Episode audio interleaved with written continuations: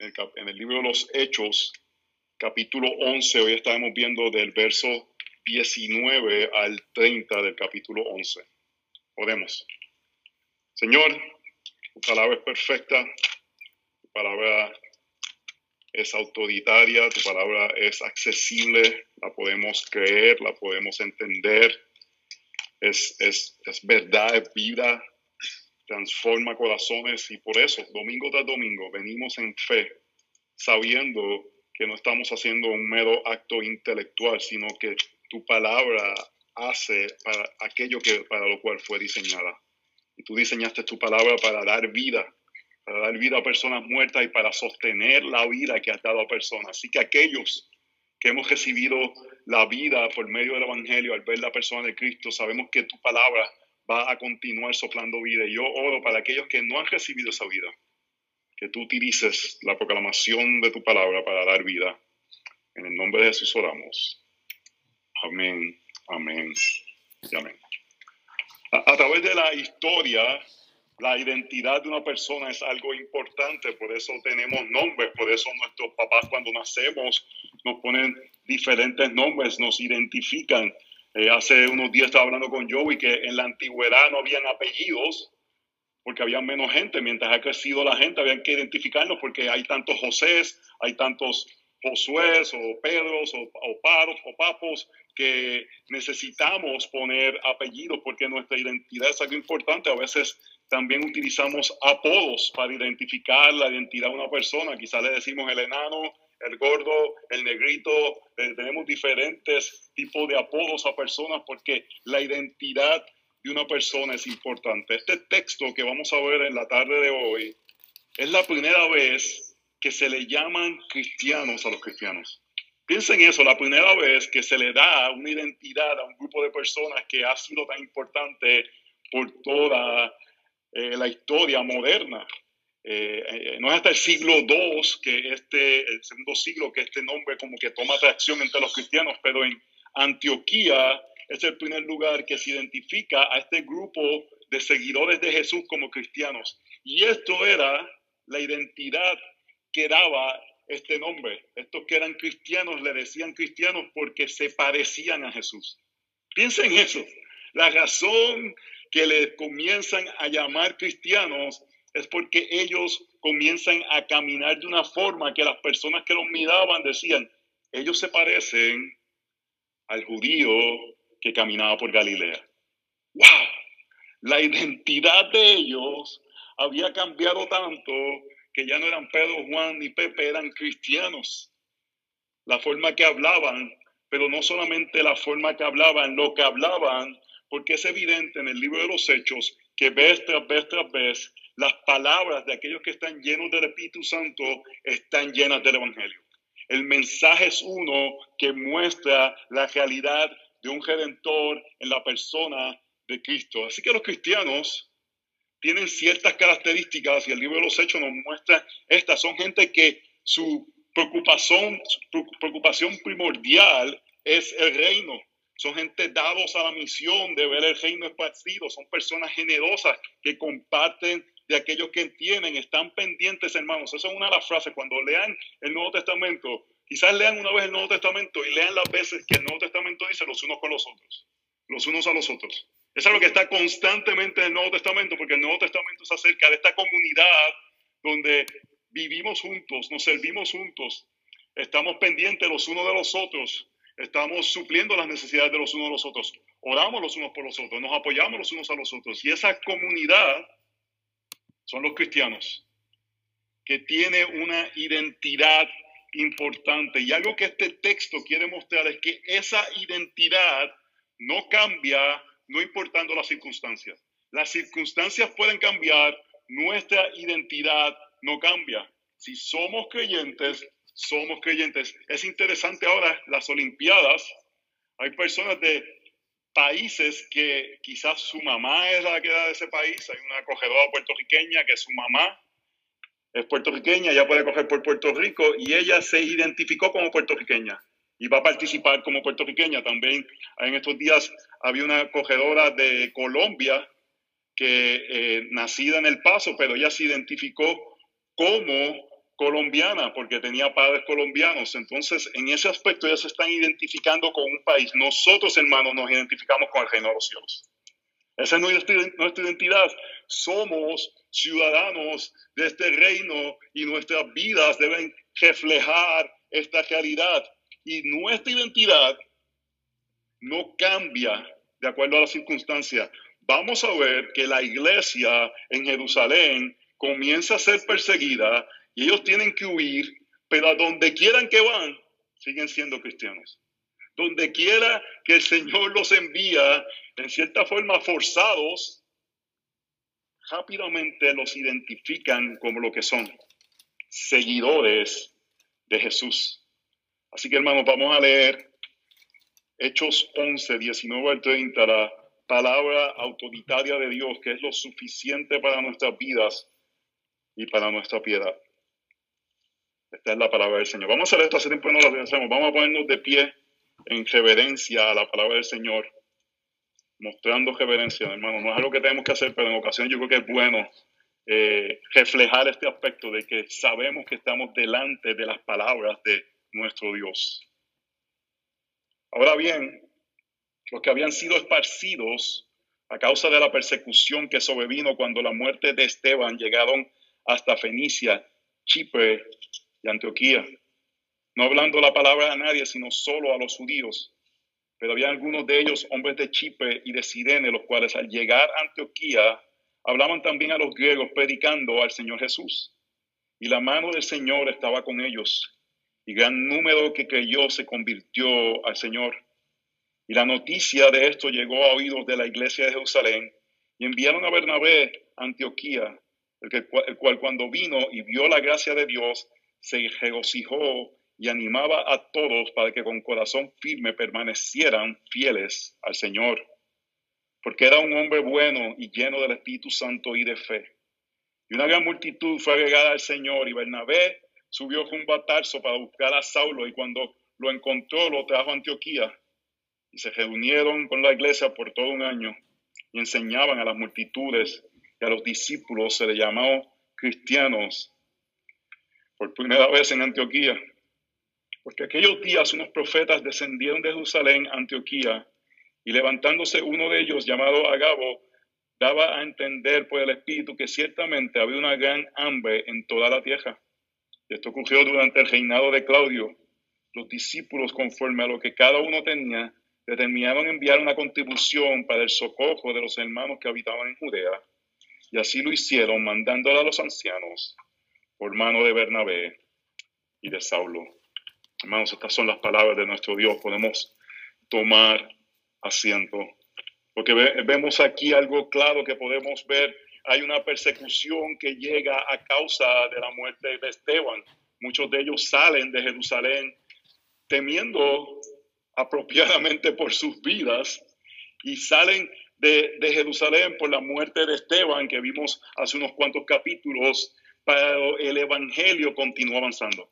El punto del libro de los Hechos es, hermanos, porque Jesús está en medio de nosotros, el Evangelio avanza porque Jesús está en medio de nosotros. Hemos visto que los mismos milagros que sucedían en los evangelios están sucediendo ahora por medio de los apóstoles y el evangelio está explotando por toda la región de Judea, Samaria y hasta los confines de la tierra. Esto es lo que el libro de los Hechos nos va a mostrar, que nada, nada hermanos, nada puede detener el poder del evangelio.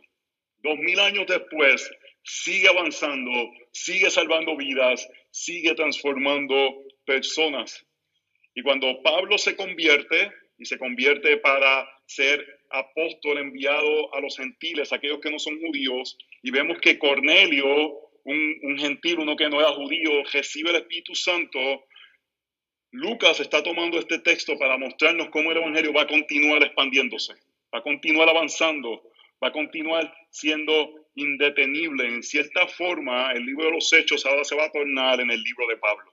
Se va a tornar en la historia de este hombre que Dios rescató para que el Evangelio llegara hasta los confines de la tierra.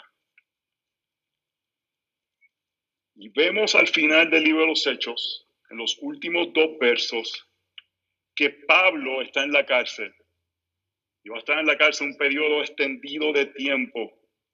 Pero el propósito de Hechos 28, 30 al 31 es decirnos, aunque Pablo esté en la cárcel, Hechos 29, que no existe, no busque Hechos 29, no busque el capítulo Hechos 29, nosotros estamos viviendo Hechos 29. Ahora mismo la iglesia está en Hechos 29 hasta que se cumpla Apocalipsis 20.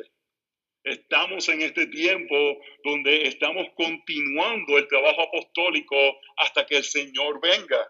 Y lo que, lo que nos dice es, hermanos, no importando que Pablo esté en la cárcel, no importando que Esteban acaba de ser un mártir, el Evangelio va a continuar. El Evangelio va a continuar hacia adelante porque no es acerca de personas, no es acerca de individuos, es acerca de la realidad que el poder de Dios está en medio de su pueblo. La oposición, hermanos, no es un detrimento para el avance del Evangelio. No es algo que va a detener el Evangelio, hermanos. Y vivimos en un tiempo donde podemos estar intimidados por la realidad de que la cultura se está tornando contra el cristianismo. Y los cristianos, hermanos, no pedimos persecución.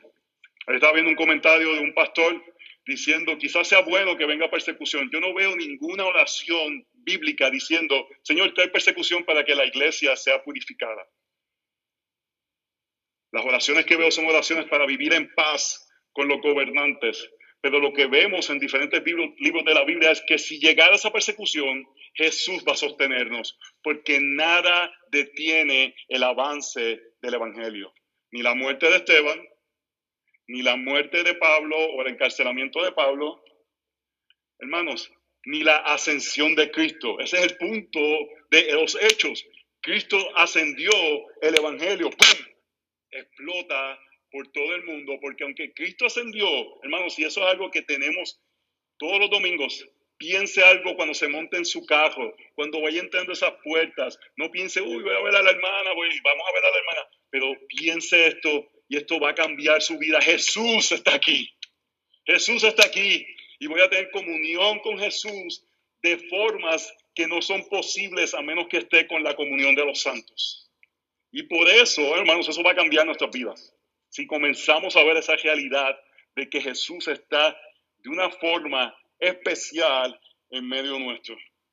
Así que, hermanos, el Señor está moviendo su misión y vamos a ver que parte de la identidad del creyente es que necesitamos apoyo y damos apoyo para que la misión continúe. Y vamos a ver que reciben los creyentes apoyo del Señor en la misión, apoyo de los líderes y las iglesias necesitan apoyo y necesitan apoyar. No son pollos de los que se comen ustedes, es apoyo. Recibimos apoyo del Señor, recibimos apoyo de los líderes y recibimos y necesitamos apoyos en las iglesias locales, hermanos. Si queremos que el Evangelio continúe hacia adelante, hermanos, dependemos de juntos caminar sostenidos por la gracia del Señor y apoyándonos unos a otros hasta que Cristo venga. Así que hermanos, la oposición no detiene el avance del Evangelio. Métase eso en la cabeza, hermanos. Ni Biden, ni, ni Obama, ni Pelosi, ni Trump, ni nadie puede detener el avance del Evangelio, ni ninguno de ellos puede ser la esperanza para el Evangelio porque podemos ver los que son contrarios, pero Trump no es la esperanza del Evangelio, hermanos. Cristo en medio de la iglesia es la esperanza del Evangelio. Esa es nuestra esperanza, hermanos. Y ahí ponemos nuestra esperanza. Y la identidad del cristiano se ve en que somos gentes del reino. Por eso, si eres un creyente, tus circunstancias son para la expansión del reino de Cristo. Voy a repetir eso tus circunstancias, las situaciones que están sucediendo en tu vida son para la expansión del reino de Cristo. Porque nuestra identidad está en el reino. Punto número uno, necesitamos el apoyo del Señor. Necesitamos el apoyo del Señor. Verso 19. Ahora bien, los que habían sido esparcidos a causa de la persecución que sobrevino cuando la muerte de Esteban llegaron hasta Fenicia, Chipre y Antioquía, no hablando la palabra de nadie, sino solo a los judíos. Pero habían algunos de ellos, hombres de Chipre y de Sirene, los cuales al llegar a Antioquía hablaron también a los griegos, predicando al Señor Jesús. Y la mano del Señor estaba con ellos, y un gran número que creyó se convirtió al Señor. Vemos aquí circunstancias fuerza en la expansión del Evangelio. Ellos no iban a salir a predicar. Hermanos, Hechos 1.8 dice, el Evangelio será Jerusalén, Judea, Samaria y hasta los confines de la tierra. No habían salido, pues, Señor los envía. Dios estaba utilizando las circunstancias que ellos no entendían que estaba utilizando para eso, para que el Evangelio saliera hacia donde ya Dios había dicho, había dictaminado. Y déjeme decirle, no era natural de un creyente judío decir, voy a predicar a Antioquía, porque ese era territorio gentil. Los judíos no iban a donde estaban los gentiles porque era parte como de, sitios eh, impuros. Y no era en su mente decir, voy a ir para allá. Pero el Señor les dice, luego de hacer lo que hizo por medio de Pedro, que vio que todo ahora es, declarado puro y nada es inmundo, los, los lleva a, a predicar el Evangelio en cierta forma forzadamente. De la misma forma que pareciera que Pedro hizo un poco el papel de, de, ah, de Jonás. Tres veces tuvo que el Señor decirle que lo estaba llevando a, a predicarle a Cornelio y, cierta forma como que eh, la, la, ballena o el pez grande, no sabemos si una ballena, lo escupió para llevar a predicar a Nínive. Ahora el Señor estaba haciendo lo mismo. Lo único que el pez grande era la persecución que estaba llevando a estas personas a lugares. Y si tu identidad está en Cristo, a donde te lleve tu circunstancia, vas a predicar a Cristo.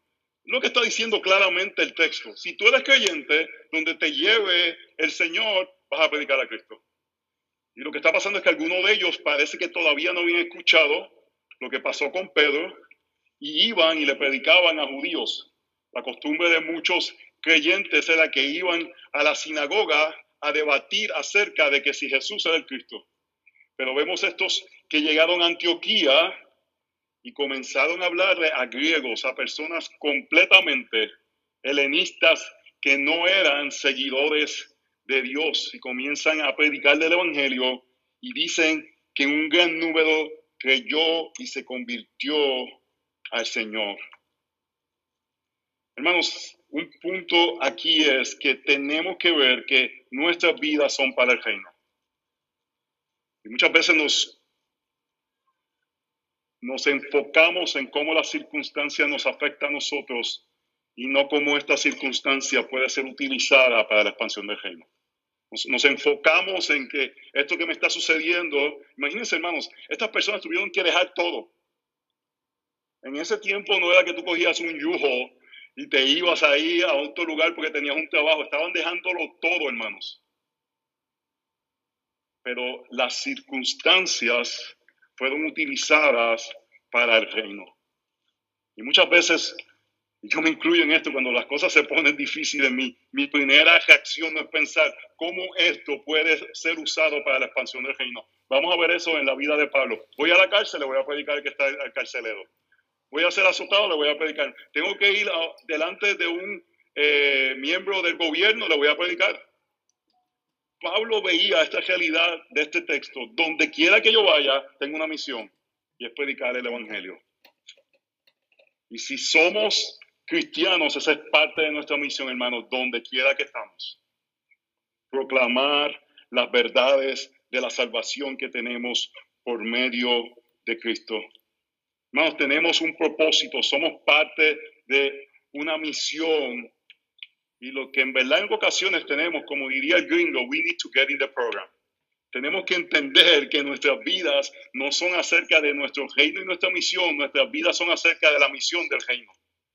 No son las vidas acerca de nuestro reino o nuestra misión, nuestras vidas son acerca del reino de los cielos.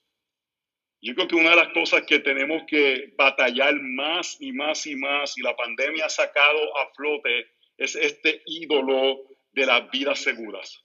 Este ídolo de que me aseguren 100% de que yo no tengo ninguna posibilidad de que algo me suceda. Y estamos corriendo al Estado para que nos ofrezca algo que no nos puede ofrecer y que estamos llamados simplemente a confiar en que Dios nos protege. Nuevamente, no estoy hablando que somos, negamos cosas que son verdad, que somos personas que no somos prudentes, pero hermanos, no podemos vivir pensando que podemos tener seguridad completa. Si no era el Amtrak y la gente no iba a decir, o que si no era la otra cosa y la gente no puede vivir con un temor que te va a prohibir poder hacer la misión de expandir el reino, de poder hacer lo que estamos llamados a hacer, hermano. Imagínense a Pablo si hubiese deseado una vida garantizada de que no iba a tener ningún sentido de que no sentirse seguro. En 2 de Timoteo nos dice que sufrió cárcel, persecución, naufragio, lo, lo mordió una serpiente, naufragos. Entonces, él no podía decir, bueno, Señor, yo voy a hacer estas cosas si tú me aseguras que mi vida va a estar completamente segura. Los años 1800, misioneros salían de Inglaterra y cargaban sus pertenencias en los ataúdes en los cuales ellos iban a regresar. Ellos sabían que iban a ir a morir al campo misionero. Y en lugar de llevar maletas y rollerboards que llevamos ahora, ¿verdad? Cargaban el ataúd con cual iban a regresar. Familiares iban al muelle a despedir por última vez a sus seres queridos para que fueran a cumplir la misión de expandir este glorioso mensaje. Hermanos, y todo eso estamos llamados a hacerlo, pero estamos llamados a hacerlo solamente con algo, con el apoyo del Señor. E, e, ellos pudieron hacer esto, ellos pudieron expandir la obra del Señor en Antioquía, porque dice el verso 21, y la mano del Señor estaba con ellos. Y esa palabra mano la está escogiendo con mucho propósito el apóstol Lucas. Lucas está escogiendo esta palabra mano porque en el Antiguo Testamento constantemente, especialmente para la época del de, eh, Éxodo, con mano poderosa sacó Dios a su pueblo de la esclavitud. La mano poderosa de Dios es una, un tema del Antiguo Testamento que está ligado con la gran salvación que Dios da. Y está diciendo aquí que la mano del Señor estaba con ellos. ¿Para qué? Para sacar a personas del pecado y traerlos a la luz gloriosa de la vida eterna. Así que hermanos, no podemos decir voy a ser parte de este, de este eh, eh, mover de establecer el reino, a menos que sepamos que la mano del Señor está con nosotros. Y si la mano del Señor está con nosotros, entonces no hay nada que nos pueda detener para expandir el reino. No, no, no debe haber temor, no debe haber como que cosas que nos echen hacia atrás, porque si la mano del Señor está con nosotros, que fue la misma mano que dejó, dejó a Faraón para sacar a su pueblo de la esclavitud, y es la misma mano poderosa que estuvo en la cruz del Calvario para darnos salvación, esa mano va a expandir su reino, hermanos. Y Dios quiere usar cada circunstancia en tu vida para que el reino sea expandido. Dificultades en tu trabajo para que el reino sea expandido. Enfermedad para que el reino sea expandido. Mudanza para que el reino sea expandido. Tiempo universitario para que el reino sea expandido. Deportes que jugamos para que el reino sea expandido, hermanos. Nuestras vidas son centradas en el reino y no en nosotros. Y parte importante que sabemos si nuestras vidas están centradas en el reino y no en nosotros y que queremos que sea la mano del Señor trabajando es si, si eso se nos quita y nuestra vida pierde identidad. Si somos identificados como aquellos que somos del reino, nos pueden quitar todo, como ellos que se tuvieron que mudar de todo lo que conocían a una tierra desconocida y no perdieron su identidad. Es más, vamos a ver que fueron más fáciles de identificarlos porque su identidad no estaba en las cosas de este mundo, eran miembros del reino. Oh hermanos, necesitamos creer que necesitamos la cercanía de la mano poderosa de Dios. Sin eso vamos a jugar a la iglesia. Sin eso vamos a jugar a que somos simplemente un grupo de personas cercanas pero si creemos que la mano del Señor está con nosotros, vamos a creer que Dios quiere usarnos para expandir su reino. Mira lo que Moisés en Éxodo 33 dice a Dios. Éxodo 33, 13 dice, ahora pues, si hay hallado gracia ante tus ojos, te ruego que me hagas conocer tus caminos, para que yo te conozca y haya gracia ante tus ojos. Considera también que esta nación es tu pueblo. Y él respondió, mi presencia irá contigo y yo te daré descanso. Hermano, esa palabra descanso tiene que ver con el sábado, con, con estar en el templo del Señor. El descanso de Dios se, ve activamente en este momento. Se veía en el, en el jardín del Edén y se veía en el Antiguo Testamento cuando se observaba el descanso y se ve en el Nuevo Testamento ahora cuando se observa el descanso. Y algunos de ustedes que vienen a descansar como a dormir en la prédica. No, hermano, ese no es el descanso que estamos hablando. Lo que hablamos es del descanso de saber que nuestra salvación ha sido comprada y que no tenemos que trabajar por esa salvación. Entonces le dijo Moisés, es interesante hermano, porque Dios le prometió que su presencia irá con él, pero mira lo que dice Moisés, si tu presencia no va con nosotros, no nos hagas partir de aquí. Lo que estaba diciendo es, si tu mano poderosa que nos sacó el éxodo no está con nosotros, no vamos a continuar, hermanos. Y así debe ser la iglesia, hermanos.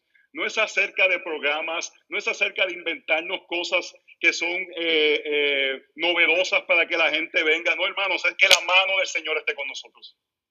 Sin la mano del Señor, la iglesia es muerta, hermanos. Necesitamos el apoyo del Señor en todo lo que hacemos. Así que si eres un creyente, hermanos, tus circunstancias son para la expansión del reino, porque nuestra identidad es el reino, hermano. Punto dos, necesitamos el apoyo del liderazgo. Necesitamos el apoyo del Señor, necesitamos el apoyo del liderazgo. Verso 22. La noticia de esto llegó a oídos de la iglesia de Jerusalén. ¿Cuál era la noticia? De que estos griegos habían creído. Y enviaron a Bernabé a Antioquía, el cual cuando vino y vio la gracia de Dios se regocijó y animaba a todos para que con corazón firme permanecieran fieles al Señor, porque era un hombre bueno y lleno del Espíritu Santo y de fe. Y una gran multitud fue a agregar al Señor. Y Bernabé salió junto a Tarso para buscar a Saulo y cuando lo encontró lo trajo a Antioquía y se reunieron con la iglesia por todo un año y enseñaban a las multitudes y a los discípulos se les llamó cristianos por primera vez en Antioquía. Vemos aquí que sucede que estas personas que eran creyentes eran discípulos, cuando habla discípulos en, el libro de los Hechos, está hablando de, de, miembros laicos de la congregación, no eran líderes, van a estos lugares y personas comienzan a conocer al Señor, a ser salvados, porque la mano del Señor está con ellos, mostrando, hermanos, que la obra de evangelización no es algo del clérigo, es algo de la iglesia, es algo de que todos hacemos. Y en ese momento el liderazgo apoya esto que está sucediendo y envía a Bernabé a Antioquía. Envía a apoyar a Bernabé y Bernabé ve lo que está sucediendo y busca a Pablo. No, es interesante que esta es la primera vez que vemos a Pablo sirviendo. Y tienen que haber pasado aproximadamente de 10 a 14 años desde su conversión hasta este momento. Pablo vio a Cristo resucitado en el camino a Damasco. No muchas personas pueden decir eso. Él vio al Cristo resucitado de camino a Damasco. El Cristo resucitado le comisionó para hacer la obra de expandir el Evangelio a los gentiles. Y Pablo esperó hasta que la iglesia lo llamó. Pablo esperó al momento que lo llamaron. Él no se tiró. Él no se envió. Él no se autocomisionó. Es la labor de los líderes de la iglesia local enviar a personas porque se necesita, hermanos, este aspecto de rendición de cuentas en un mundo individualista necesitamos el apoyo de la misión de la iglesia para la misión del Señor. Y es una misión, hermanos, que vemos aquí, que estos líderes van a dar ánimo. Ellos no van a decir, yo soy el apóstol, ahora todos los chavos que ustedes recojan me los dan porque necesito un jet más grande. O no van para decir, aquí yo vengo a mandar y me tienen que tener eh, ciertas M&M de color verde porque no me gustan los de color rojo. No es para que les sirvan a ellos, ellos van a servir, ellos van a animar la obra del Señor en este lugar porque en el, en el, en el cuerpo de Cristo, hermanos, no hay jerarquías, hay diferentes roles, diferentes funciones, pero no hay alguien que es mayor que otro. No hay aspectos de personas que son más importantes. El importante, ¿quién es? La mano poderosa del Señor. Así que si algún líder en algún lugar te quiere hacer creer que, tiene que tú tienes que rendirle cierta pleitesía simplemente por la posición que tiene, eso no es algo bíblico. La palabra dice que tienen con jarnos, hermano, y si me quieren bendecir de alguna forma, no, pero eso, eso, eso está para otro lugar. No, hermanos, no hay ese aspecto de decir que alguien superior a otros. Hay roles en el reino de los cielos. Y Bernabé fue un hermano que fue a dar ánimo. Actually, el nombre de Bernabé es hermano de ánimo, de consolación, de alguien que, va y cuando está contigo te anima. Ustedes no tienen personas así que cuando uno está con ellos uno sale edificado. Yo, muchos de ustedes, pero hay una persona que, que viene a mi mente especial, Sergio Villanueva, que está en Chicago. Yo no he tenido una conversación con él que no termine edificado porque él tiene una disposición, un, él, es así ah, como que bien amoroso, bien, y, hay personas que tienen ese don, pero hermano, todos nosotros tendremos que tener ese don, de donde estamos, ser aquellos que animamos, que, que damos eh, apoyo y ánimo, y eso es lo que tratamos de hacer cuando vamos a estos diferentes países, hermanos. El propósito que fuimos tres semanas a Costa Rica a participar y estar con seis iglesias fue para que ellos fueran animados, para que ellos continuaran haciendo la obra que Dios les ha llamado a hacer allá, que nosotros no estamos llamados a hacer en ese lugar. Pero si podemos ser Bernabés por medio de animarles, por medio de ayudarles, gloria sea al Señor. Y algo que tenemos que cuidarnos, hermanos. ¿Qué sería lo contrario de ser alguien que da ánimo? Porque en la palabra siempre hay cosas que son lo positivo y lo negativo. El aspecto de lo que debemos hacer y lo que no debemos hacer. Yo creo que es algo que nos tenemos que cuidar mucho. Y no quiero ser sexista, pero yo creo que especialmente las damas, porque la Biblia lo presenta, deben cuidarse de eso. Y un espíritu crítico de estar criticando, de estar viendo constantemente las fallas, de estar comparando, de estar diciendo aquel es mejor que el otro. Hermano, si no lo estoy diciendo en 1 Timoteo capítulo 4, dice, pero nada tengas que ver con las fábulas profanas propias de viejas, lo dice Pablo, no lo dije yo. En 1 Timoteo 5:13 dice, además aprende a estar ociosas, hablando de las viudas mayores de 60 años, yendo de casa en casa, y no solo ociosas, sino también charlatanas y entrometidas hablando de cosas que no son dignas. No lo digo yo, lo dice Pablo. No quiero justificar, hermanos, pero a veces, y, a, veces los hombres pecamos de ese aspecto, hay algo que los buddies, los amigos, nos, hacemos chistes, nos molestamos, eh, eh. pero eso es diferente y no estoy justificándolo. Yo creo que hay aspectos que ahí, y nuestra iglesia ha crecido en eso, pero hay una diferencia, un comentario crítico, que lo que viene es a derrumbar una persona. Y hermanos, usted sabe, eso es contagioso, eso es como el, eso es como el, como el, el, China flu. Eso es, eso es contagioso, porque tú estás con una persona que está constantemente haciendo eso, tú vas a terminar haciendo eso, porque eso se mete en tu ser.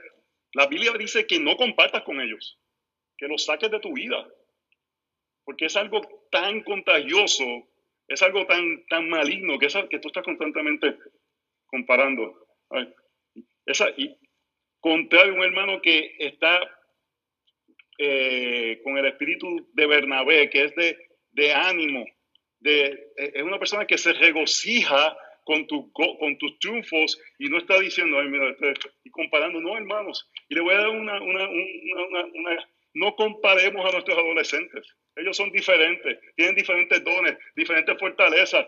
Regocijémonos con las áreas que ellos tienen fortaleza y ayudémonos de formas apropiadas a que crezcan en las formas que son débiles, pero no hay que apuntárselas de formas inadecuadas, sino que nos gozamos para ser Bernabés, parte de nuestro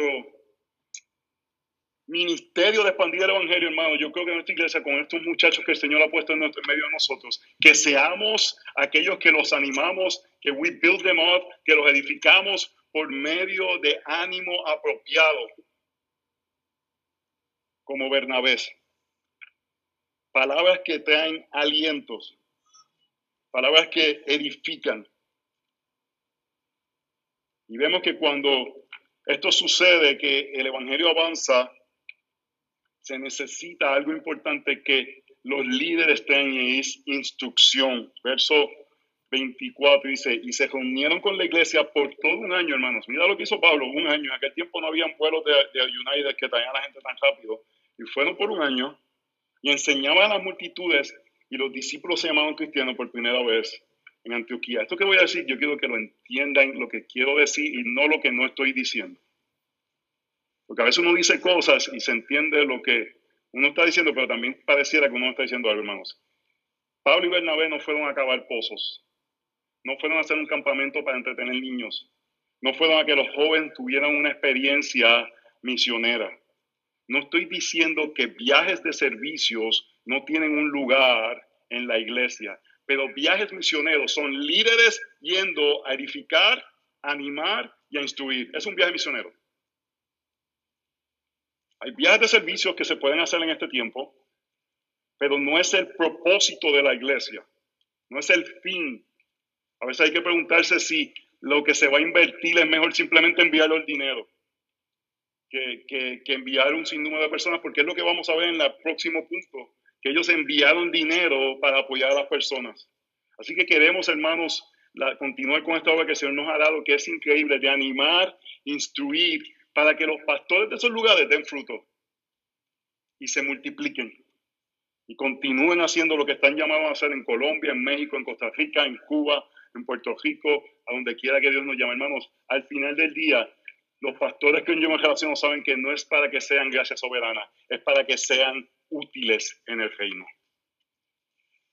Así que la iglesia necesita el apoyo del Señor, necesita el apoyo del liderazgo y la, iglesia necesita ser apoyada y apoyar. Necesita ser apoyada y apoyar. Si eres un creyente, tus circunstancias son para la expansión del reino, porque nuestra identidad es en el reino. Punto número tres, el apoyo en la iglesia. Eso se ve como cuidado y misericordia. Verso 27. Por aquellos días, unos profetas descendieron de Jerusalén a Antioquía. Y levantándose uno de ellos, llamado Agabo, daba a entender por el Espíritu que ciertamente había una gran, hambre, una gran hambre en toda la tierra. Y esto ocurrió durante el reinado de Claudio. Los discípulos, conforme a lo que cada uno tenía, determinaron enviar una contribución para el socorro de los hermanos que habitaban en Judea. Y así lo hicieron mandándole a los ancianos por mano de Bernabé y de Saulo, hermanos. Ahí se ve la codependencia y correlación entre iglesias. Ninguna iglesia debe ser una isla que no se relaciona con otra iglesia. Iglesias deben tener relaciones de apoyo, de ánimo, de, poder sostenernos, de poder eh, ayudarnos en necesidad. Por la gracia del Señor, hermanos, esta iglesia es tan generosa que en diferentes momentos hemos podido hacer eso. En el huracán María pudimos hacer una diferencia en iglesias en Puerto Rico. En el volcán de Guatemala pudimos ir y ayudar allá en esto del COVID, hermano, nosotros hemos enviado miles de dólares, miles de dólares, sin tener que hacer mucha fanfagia, sin tener que hacer mucho... Me llaman pastores, tienen necesidad, no puedes pagar las cosas, ¡pum!, le mandamos dinero. Por la gracia del Señor, las finanzas de nuestra iglesia han permanecido. Necesidades entre ustedes mismos. Mira lo que dice, hermano, y es este principio donde vemos que ya la iglesia moderna no tiene el diezmo de, misericordia que veía en el Antiguo Testamento que se recogía cada siete años, sino que es generosidad que cada persona hace voluntariamente. Los discípulos, acuérdense, aquí los discípulos no son los doce, los discípulos en el Nuevo Testamento de todos ustedes, todas las personas de la iglesia, todos los miembros de la congregación, conforme a lo que tenían, conforme a lo que cada uno tenía, daban. Vemos generosidad, vemos falta de egoísmo y vemos involucramiento de toda la iglesia, hermanos. Y eso es parte de nuestro llamado de ver necesidades e involucrarnos. Parte de lo que debemos hacer con nuestras finanzas siempre, hermanos, es ver cómo podemos que nuestras finanzas nos permitan ser generosos cuando hay necesidades. ¿Cómo, cómo yo manejo mi dinero que pueda en un momento que hay una necesidad poder responder a eso? Poder ser aquel que, que puede bendecir a personas que necesitan. Y nuevamente, hermanos, yo creo que esto no es algo de corrección, es algo de ánimo, porque si algo me dicen en lugares que voy, ¿sabes lo que hacen? Me hacen, me preguntan cuánto es nuestro presupuesto.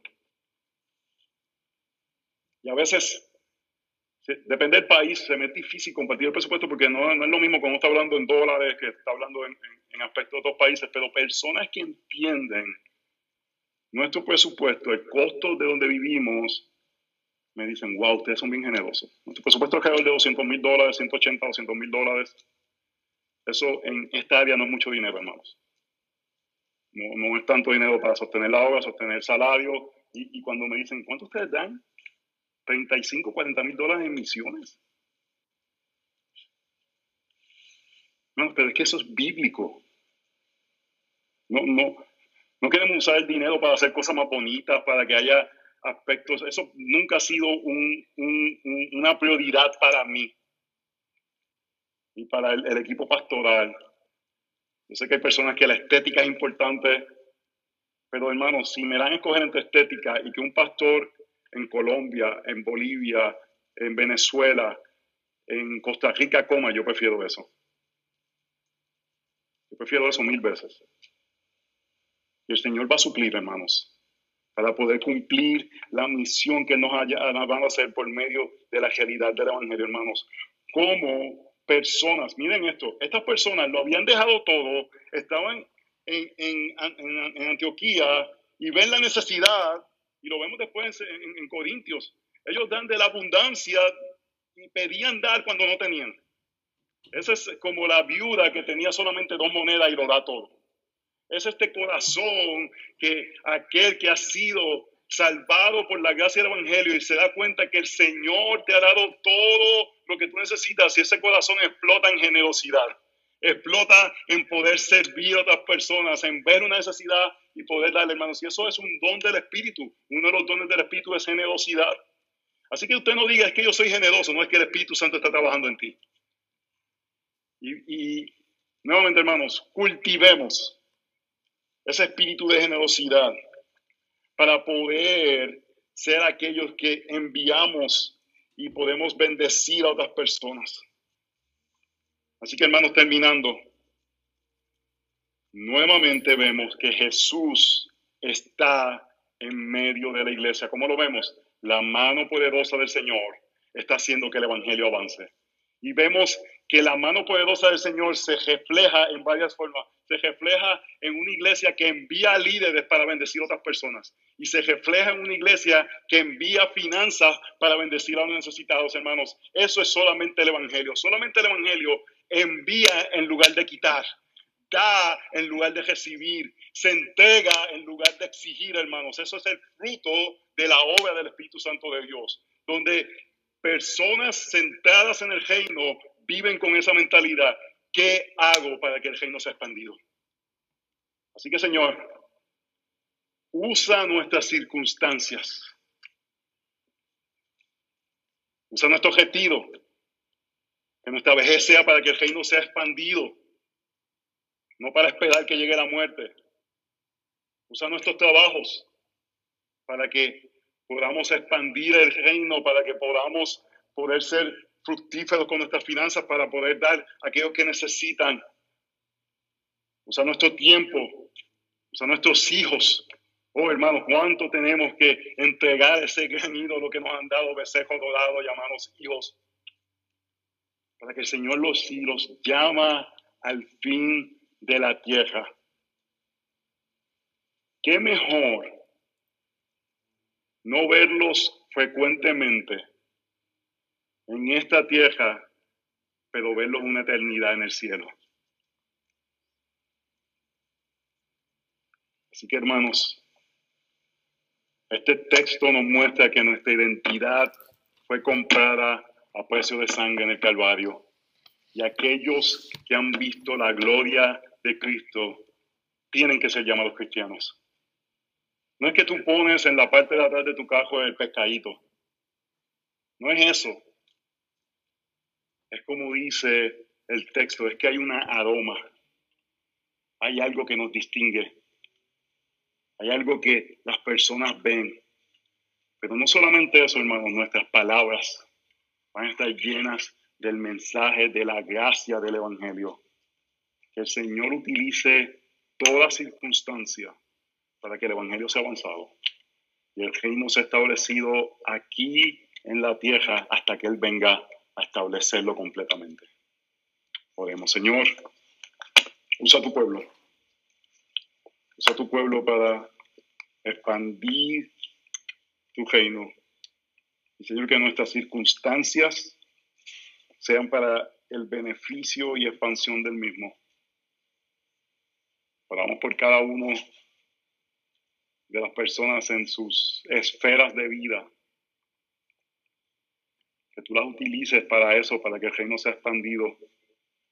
Que podamos mirar áreas que estamos invirtiendo y no somos testimonios del reino.